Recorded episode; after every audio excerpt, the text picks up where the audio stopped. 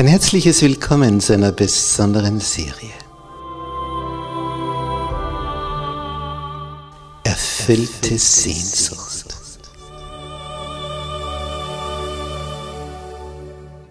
Die Welt der Bibel.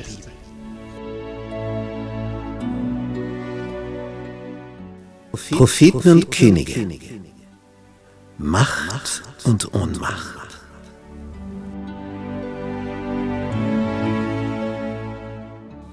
Propheten? Ja, was ist das? Was ist ein Prophet? Wie wird der berufen? In, in welcher Art und Weise? Man hört von Visionen, was ging da vor sich?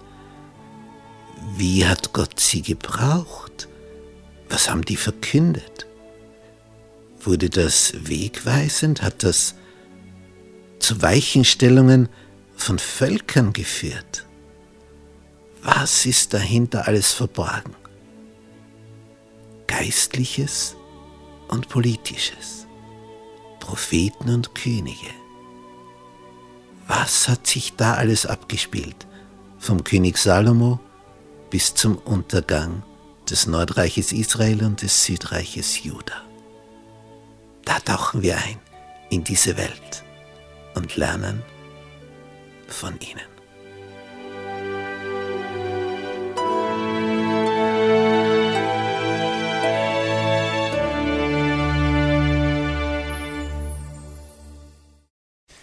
Gnade sei mit euch und Friede von Gott unserem Vater und dem Herrn Jesus Christus.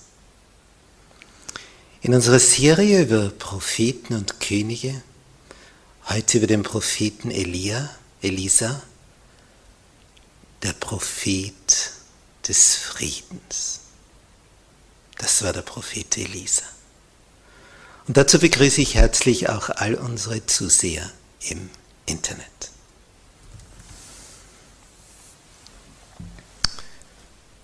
Wir sehen im Lande Israel, wenn man sich dort heute hinbegibt, dass der Großteil dieser Städte, dieser Ortschaften von damals, die da in der Bibel genannt werden, noch denselben Namen trägt. Da fährst du durch die Lande, dann siehst du ein Schild, denkst du, das, das gibt's ja nicht. Das nächste Straßenschild, die Orte heißen zum Großteil heute noch so, wie sie in der Bibel benannt sind. Zum Beispiel auch Jericho.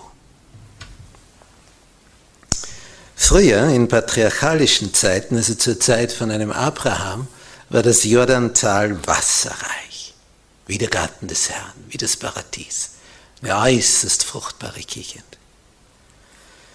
Und Lot hatte sich ja deswegen, der Neffe von Abraham, dort niedergelassen. Und er zog mit seinen Zelten in dieser grünen Gegend entlang des Jordan bis nach Sodom. Aber dann, als die Städte der Ebene zerstört wurden, Sodom und Gomorra, bildete das Ganze einen Teil der Wüste Judäa. Das Ganze sackte tief ab bis 400 Meter unter den Meeresspiegel und wurde eine trostlose Gegend. Etwas von der ursprünglichen Schönheit des Tales war aber noch am Rande zu sehen bei Jericho. Das war ja, so wie man heute vermutet, eine der allerältesten Städte auf, dieser, auf diesem Planeten, in dieser Gegend. Denn wenn man bei Jericho anfängt zu graben, stößt man auf Schichten, Schichten, Schichten, Schichten, wo man also merkt, da war eine Stadt und die wurde zerstört, weil dann ist immer so eine Ascheschicht. Und dann gräbst du tiefer, kommst du wieder auf die nächste Schicht, wieder Asche dazwischen. Und da gibt es an die sechs Schichten bei Jericho. Und das sagt alles über das Alter einer Stadt, denn dazwischen liegen Jahrhunderte. Nun, diese Stadt war ja damals praktisch uneinnehmbar, aber als Josua mit den Israeliten sich näherte, gab es einen genauen Plan für die Eroberung, einfach herumziehen und dann in die Posaunen blasen am siebenten Tag, nach dem siebten Mal herumziehen. Ergebnis, Gott stürzte die Mauern um. Nur eine einzige Stelle blieb stehen. Dort, wo Rahab wohnte. Diese Frau, die die Kundschafter freundlich aufgenommen hat, die zwei, die Josua ausgesandt hatte. Diese Stelle der Mauer blieb stehen, denn sie hat die Kundschafter bei einem Seil hinuntergelassen, weil ihr Haus an der Stadtmauer war.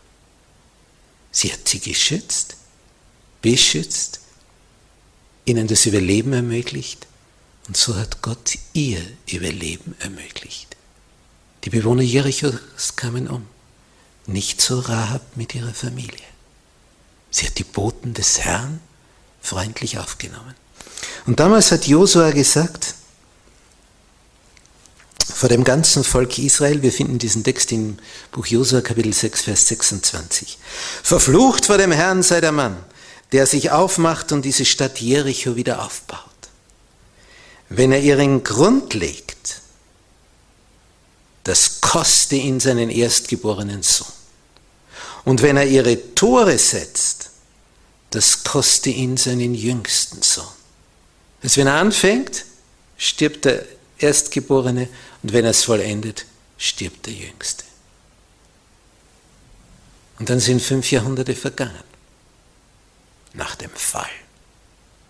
Tja, und dann kam da einer und sagte sich, das bauen wir wieder auf. Und so und so viele waren mit ihm. Also das war einen, eine Führernatur. Hiel von Bethel. Und obwohl diese Voraussage da war, hat er nichtsdestotrotz das Ganze angepackt und hat angefangen, Jericho wieder aufzubauen. Und wie heißt es in 1. Könige 16, Vers 34? Als er den Grund legte, kostete es seinen erstgeborenen Sohn Abiram.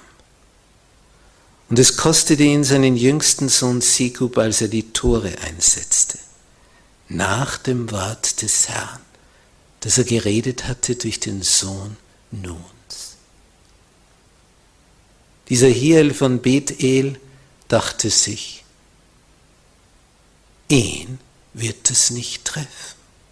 Doch das Wort des Herrn erfüllt sich. Es erfüllt sich bis auf den letzten I-Punkt. Unter Garantie. Nun, dieses Jericho war also wieder aufgebaut worden und unweit von Jericho lag inmitten einer blühenden Natur eine der Prophetenschulen, die Elia gegründet und Elisa dann als Direktor weitergeführt hatte. Denn die hießen ja Prophetenschulen, weil die Propheten sie leiteten. Und die dort an dieser Uni studierten, das waren die Studenten der Propheten. Und als Elisa nach der Himmelfahrt Elias, seines Vorgängers, eine Prophetenschule nach der anderen aufsucht, um diese Geschichte zu berichten, dass hier der Prophet Elia gen Himmel gefahren ist. Ich meine, wann kommt denn sowas vor? Und er erzählt das überall. Er war ja der Einzige, der live dabei war. Dann kommen die Männer der Stadt von Jericho und sagen zu Elisa, siehe, es ist gut wohnen in dieser Stadt, wie mein Herr sieht. Aber es ist böses Wasser. Es macht unfruchtbar. Die Quelle, die also früher Jericho entsprechend versorgt hatte, war nun eine Quelle geworden, die nicht das brachte, was man brauchte. Was jetzt? Und sie wenden sich an den Propheten. Was tut er? Er sagt diesen Leuten, bringt mir her eine neue Schale und tut Salz hinein. Ja, die bringen das, alle sind voller Erwartung, schauen, na was passiert da jetzt? Tja, und dann hat man ihm das gebracht, dann ging er hinaus zu der Wasserquelle mit der Schale, dem neuen Salz, und er warf das Salz hinein.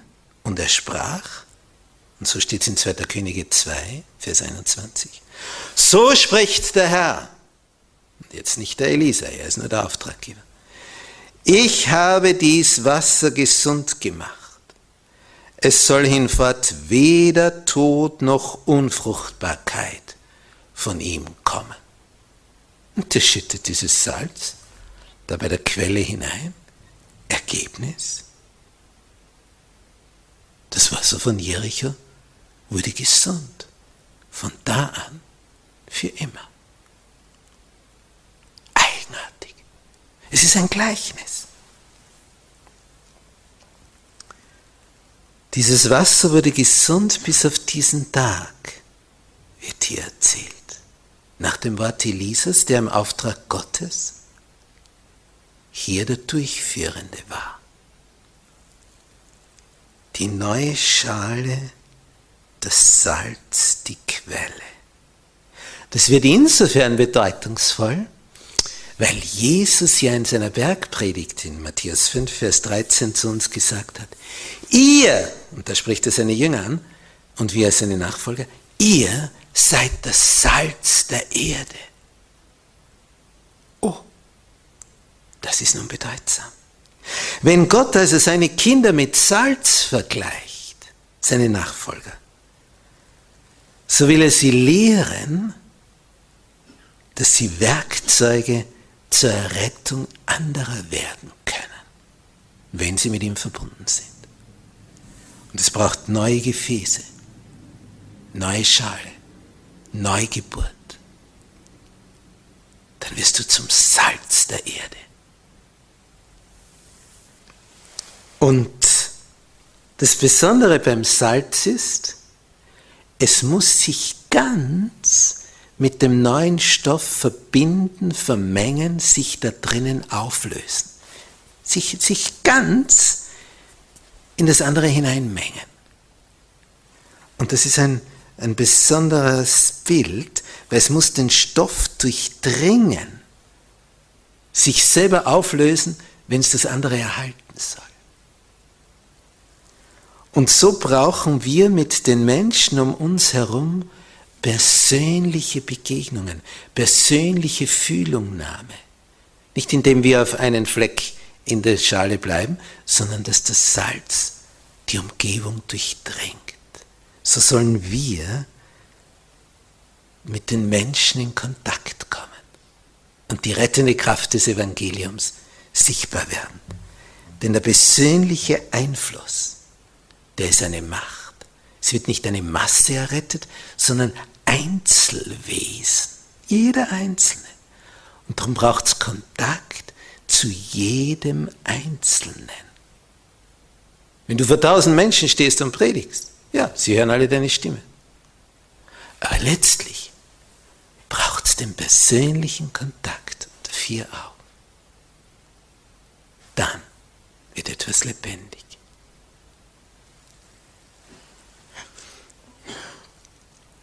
Nun, diese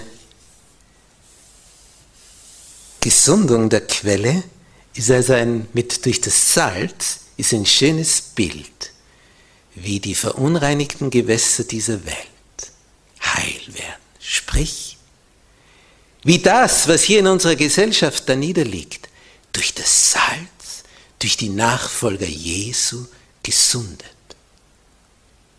Wie schaut es mit der Menge aus? Du also Brot backst, hast du ein Kilo Mehl, brauchst du dann ein Kilo Salz dazu? Das wäre unmöglich. Du brauchst eigentlich nur ganz, ganz wenig.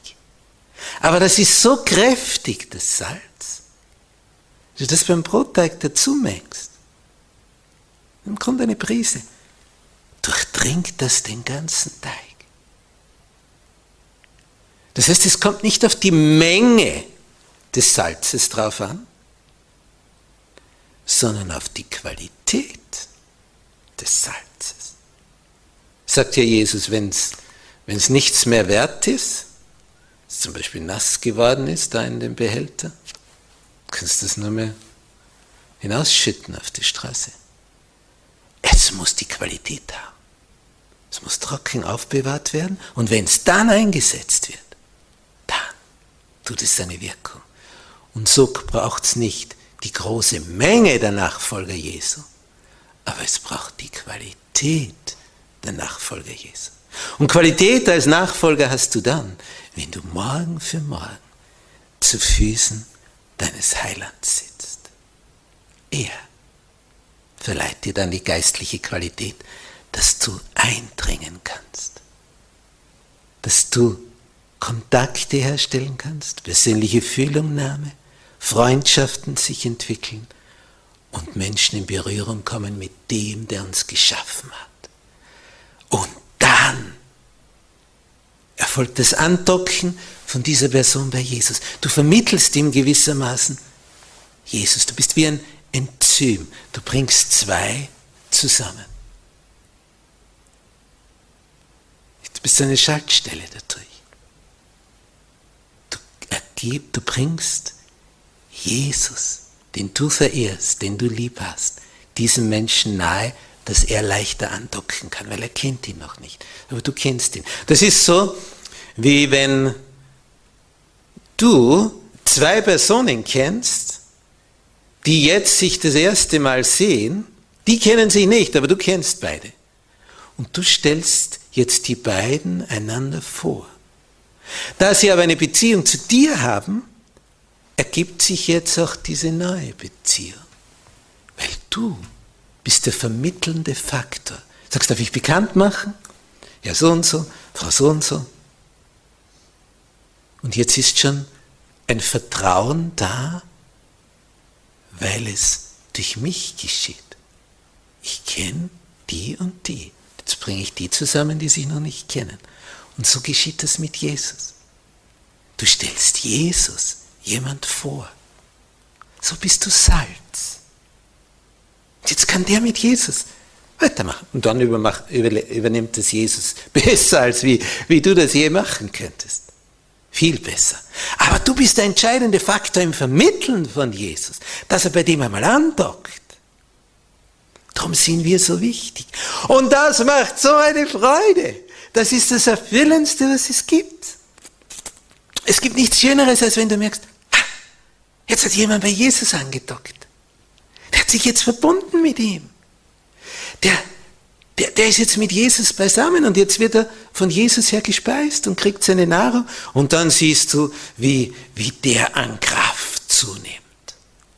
Was das für eine Persönlichkeit wird. Neue Ziele, neue Gedanken, neue Ideen, neuer Eifer, neue Hingabe.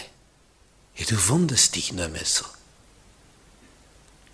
Ist mit Jesus in Verbindung. Hast du das schon mal gemacht? Jemanden Jesus vorzustellen? Ach, das ist schön, sage ich dir. Durch diese Geschichten ist das möglich. Als der Prophet Elisa nach Bethel hinaufging, er war ein sehr milder, ein sehr freundlicher Mann. Da kam eine Gruppe von Jugendlichen heraus. Es waren nicht Kinder, wie das in der Lutherbibel übersetzt ist.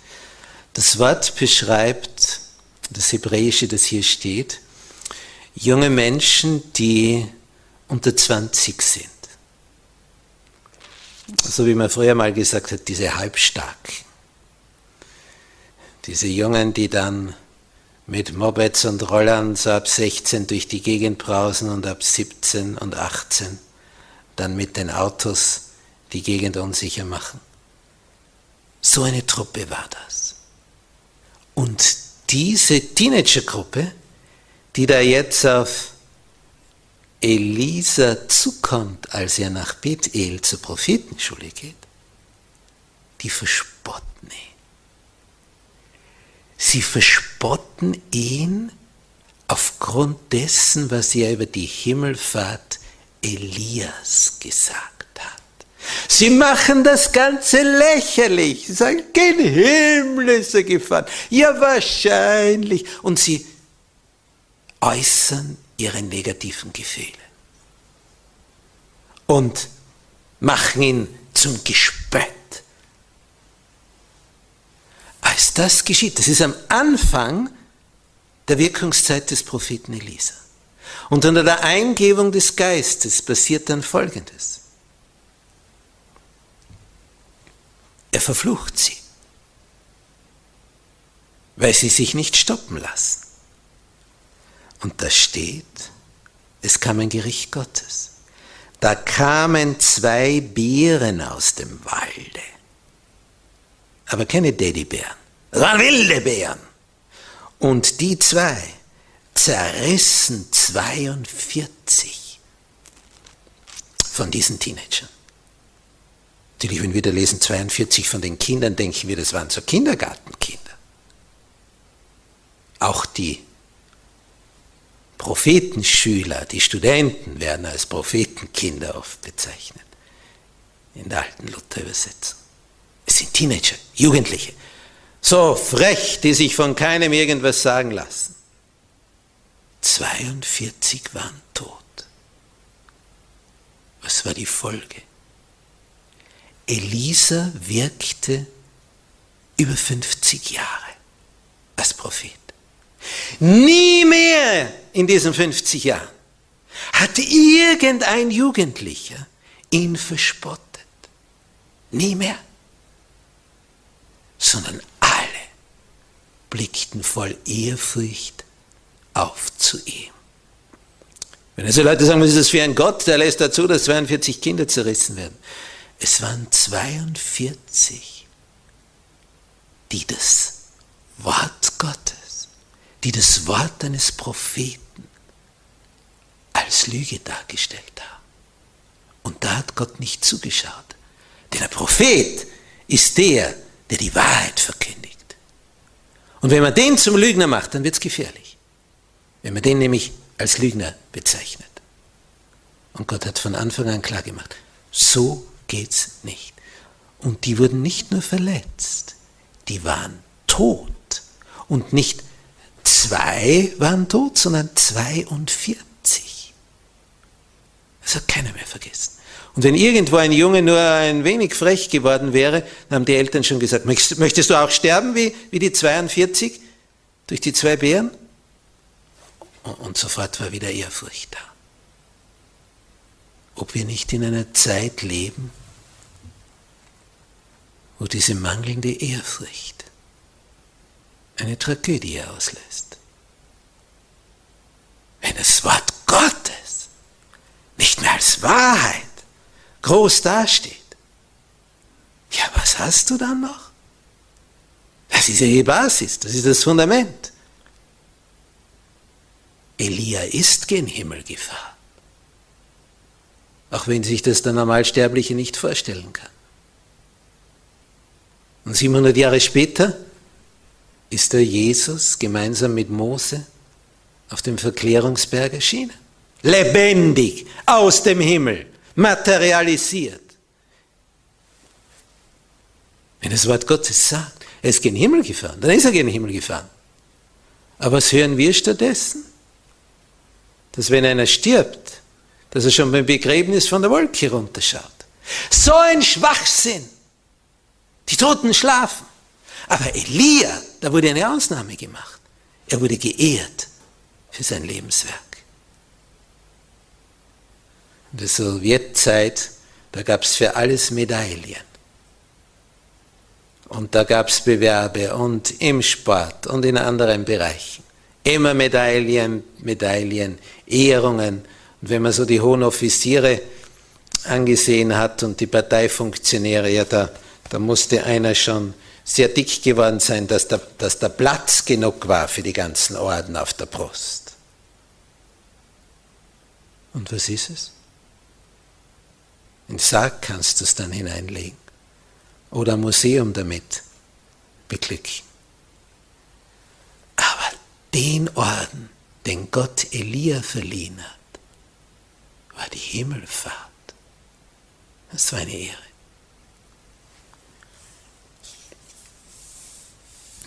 An einer anderen Stelle wird berichtet,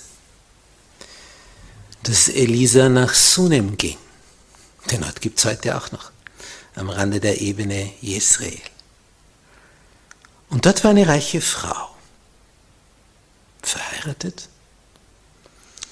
und die ist berührt von den Worten des Elisa, die ladet ihn ein, dass er da ist, dass er da schläft. Und wie er wieder weiterzieht, sagt sie zu ihrem Mann, ich merke, dieser Mann Gottes ist heilig. Diese Geschichte ist berichtet im zweiten Königsbuch, Kapitel 4. Und dann sagt sie, Vers 10, jetzt machen wir Folgendes. Lass uns für diesen Propheten eine kleine Kammer oben machen. Stocken wir auf. Haben wir noch eine Etage dazu. Und wenn das gebaut ist, Bett, Tisch, Stuhl und Leuchter hineinstellen. Das war die Inneneinrichtung. Bett, Tisch, Stuhl, Leuchter. Damit er dort einkehren kann, wenn er zu uns kommt. Ja, der Mann hört auf seine Frau und sie bauen das drauf. Und wie Elise das nächste Mal vorbeikommt, führt sie ihn stolz in seine Kammer. Er hat einen eigenen Raum, wo er sich zurückziehen kann. Die Frau ist aktiv geworden. Und der Mann hat auf seine weise Frau gehört. Und die Familie wurde gesegnet. Denn als Elisa gefragt hat, was kann ich für dich tun, hat sie gesagt, na, uns geht's gut, nicht? Wir sind im Wohlstand, alles bestens. Aber der Diener hat Elisa aufmerksam gemacht. Sie haben kein Kind. Elisa hat gebetet, sie bekamen ein Kind. Sie bekamen einen Sohn. Und er wuchs heran. Als der noch ein Junge war, ist er mit den Schnittern mit auf dem Feld, dann klagte er über Kopfschmerzen. Die Sonneneinstrahlung war wohl zu stark gewesen. Die tragen ihn nach Hause, die Diener. Und auf den Armen, in den Armen seiner Mutter stirbt er. Der Junge. Dann trägt die reiche Frau ihr einziges, was sie hat, ihren einzigen Jungen hinauf in die obere Kammer, wo sonst der Prophet Elisa schläft, legt ihn dort aufs Bett dann sattelt sie den Esel und dann reitet sie. Sie sucht Elisa. Und als sie ihn gefunden hat auf dem Berg Karmel, kommt sie mit so einer Geschwindigkeit daher, dass Elisa sagt, alles in Ordnung, weil er die Staubwolke sieht. Er merkt, da ist etwas los. Und als er dorthin kommt, das, was Gehasi versucht hat, hat nicht funktioniert, was der Diener gemacht hat. Geht er in diese Kammer.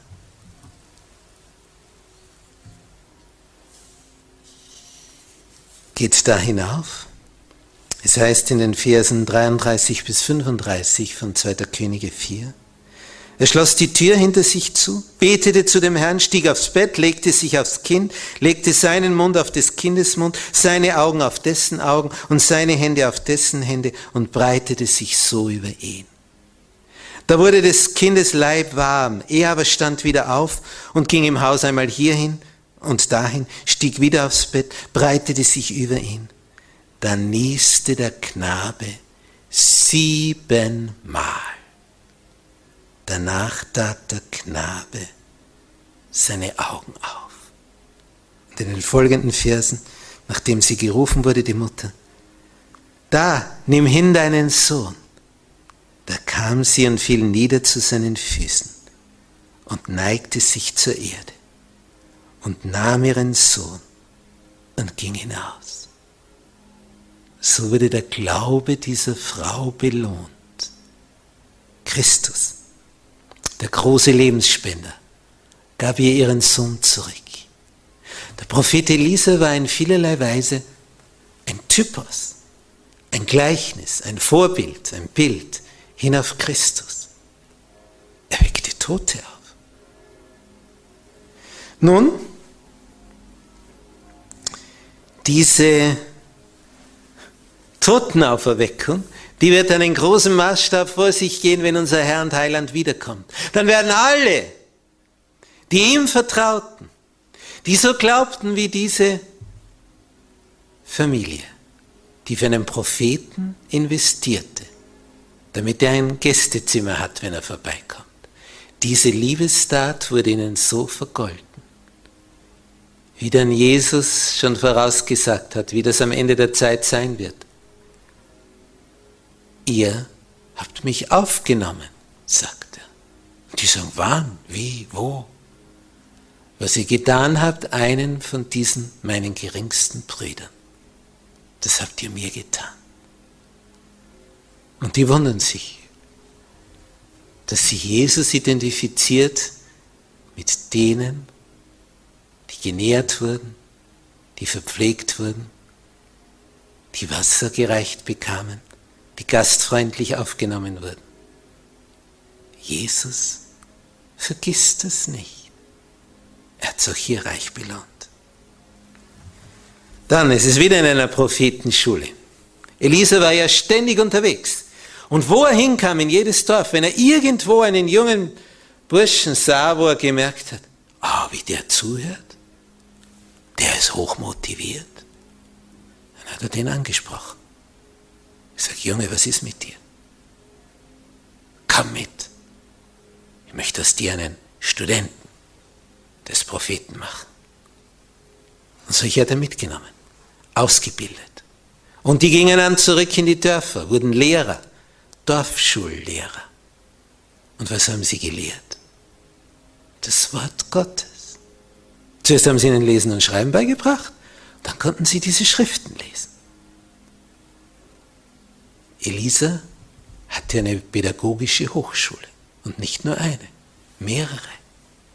Und dann hat er die Tüchtigsten ausgebildet, dass sie dort wieder Lehrer werden an der pädagogischen Hochschule, damit sie die Studenten ausbilden, damit die als Lehrer wieder in die Dörfer gehen. Sie waren nicht nur Lehrer, die die Buchstaben beibrachten, sondern sie wurden Bibellehrer. Sie haben die Worte der Propheten, die Worte der Patriarchen weitergetragen, abgeschrieben und die Kinder gelehrt, das abzuschreiben.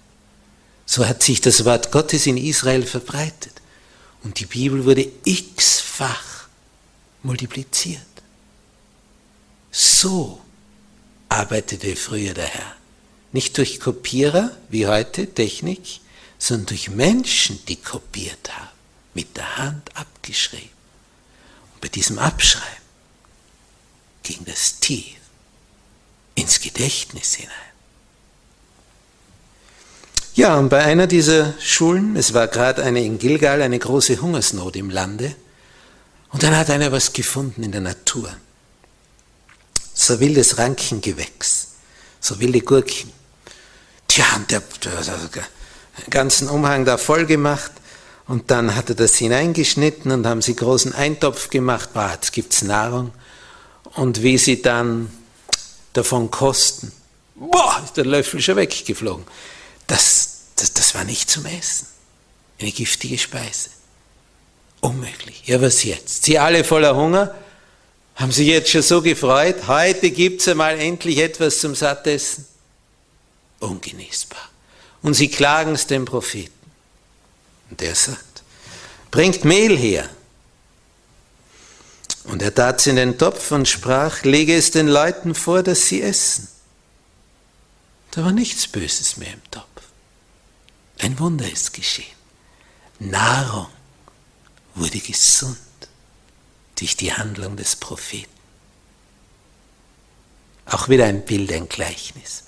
Durch uns soll das, was die Menschen haben, gesund. Sie brauchen das Brot des Lebens, das Wort Gottes. Dann, das war auch zu Gilgal in dieser Prophetenschule, auch zu dieser Zeit der Hungersnot. Da kam ein Mann von Baal Shalisha. Der Ort wird extra erwähnt, denn das war ein, ein Ort, wo der Götzenkult groß war. Darum heißt der Ort Baal Shalisha. Nicht so wie man in Österreich manche Orte so bezeichnet, wenn es dort eine Therme gibt, ein Heilwasser, Bad Gleichenberg, Bad Radkersburg, Bad Waltersdorf. Dort war ich Lehrer in so einer Gegend, das sind alle paar Kilometer solche Heilquellen, das ist eine Thermenlinie, wir wohnen da mittendrin, oder wohnten da mittendrin. Und das ist ein Ort nach dem anderen, der die Bezeichnung hat, Bad. Und hier, in diesem Israel, war Götzenkult aufgekommen, so intensiv, dass man die Orte nach diesem Götzen benannt hat. Baal, Shalisha. Und von da kommt jetzt ein Mann, was macht der? Der bringt in dieser Hungersnot Erstlingsbrot, 20 Gerstenbrote, neues Getreide. Das heißt, so wie eine Pizza, 20 so Fladen bringt er daher. Das war sensationell. Und die Studenten, boah, die haben schon Hunger gelitten. Es gab einfach nichts. Wenn Dürre ist, was soll wachsen? Es war nichts mehr da. Und jetzt bringt er das. Boah, und alle haben begehrlich geblickt, aber 100 Studenten waren da. Und jetzt gibt es 20 Brotfladen. Und der Elisa sagt dem Koch, na, gib's den Leuten, dass sie essen. Und der sagt, ja, wir haben ja 100. Ich meine, das ist, ist ja gerade so, dupp, weg ist es. Wie wenn du einem Hund einen Keks hinwirfst. So schnell kannst du gar nicht schauen, schaut er dich schon wieder an, fragt, und? Das war's schon, was noch? Und dann sagt er, gib den Leuten, dass sie essen. Ja klar kann es den Leuten geben, dass sie essen, aber es ist einfach, unter 100 ist es nichts.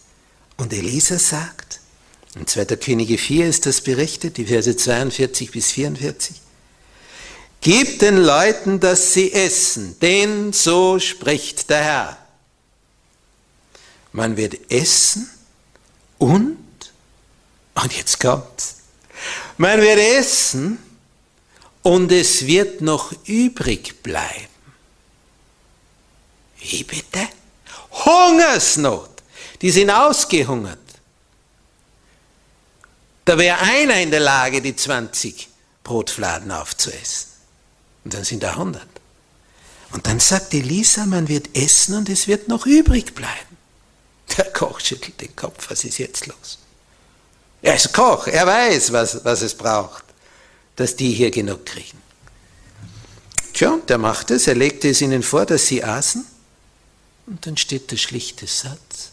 Und es blieb noch übrig nach dem Wort des Herrn. Die, die haben gegessen, bis sie nicht mehr essen konnten. Dann war noch immer was da. Was ist da passiert? Wieso reichen auf einmal die 20 Brotfladen? Elisa ist ein Vorbild, ein Typos, ein Gleichnis auf Jesus hin. Was haben wir später bei Jesus? Brotvermehrung. Hier kam es zu einer Brotvermehrung. Er hat das schon vorgeschattet, dieser Prophet Elisa, durch die Kraft Gottes. Es ist gebrochen, gebrochen, gebrochen, gebrochen, gebrochen.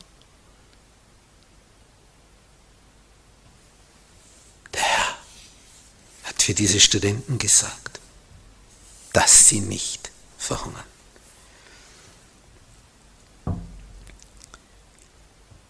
Gott kann also das Hundertfache aus dem machen, was da ist. Auch wenn du sagst, jedes bisschen. Das haben damals die Jünger auch gesagt, der Philippus. Er ein Junge, fünf Brote, zwei Fische. Ah, 5000 Männer, tja, es reicht gerade für den kleinen Jungen. Das Jausenpaket. Was ist das unter so viele, kommt dann dem Philippus. Was ist das unter so viele? Und bis heute gilt das Wort. Wenn du die Menschen um dich herum so wahrnimmst, ja, wer bist du? Was vermagst du? Das Hundertfache kann Gott draus machen, was du austeilst. Denn heute teilst du es aus. Und er vermehrt es. Der sagt es wieder dem weiter und der wieder dem und der wieder dem. Und wenn du das jetzt, diese Geschichte hörst, du kannst sie auch wieder weitergeben. Und sie wird es, die Gedanken werden sich vermehren, vervielfältigen, multiplizieren. Wisst ihr, was unsere Gemeinde heute am meisten braucht? Was unsere Gemeinden am meisten brauchen?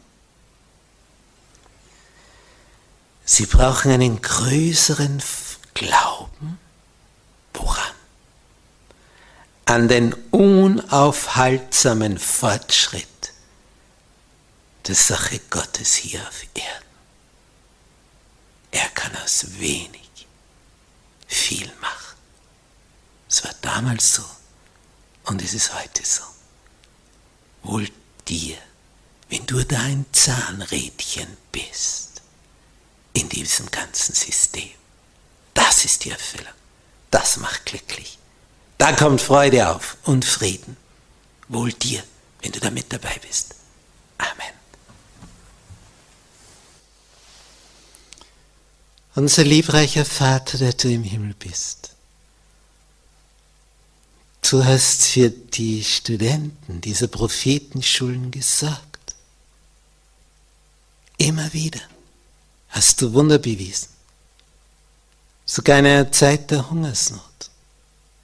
Du, Herr, du hast immer und immer und immer wieder gezeigt, wie wichtig dir diese Studenten sind. Danke. Danke, dass du junge Leute so schätzt und dass sie eine gute, biblisch fundierte Ausbildung bekommen. Und wir bitten dich, dass du sie berufst, dass sie sich ansprechen lassen und eine unserer Ausbildungsstätten aufsuchen, um dich besser kennenzulernen, um für dich zu wirken, die erfüllendste Aufgabe, die es gibt. 蛋壳呀。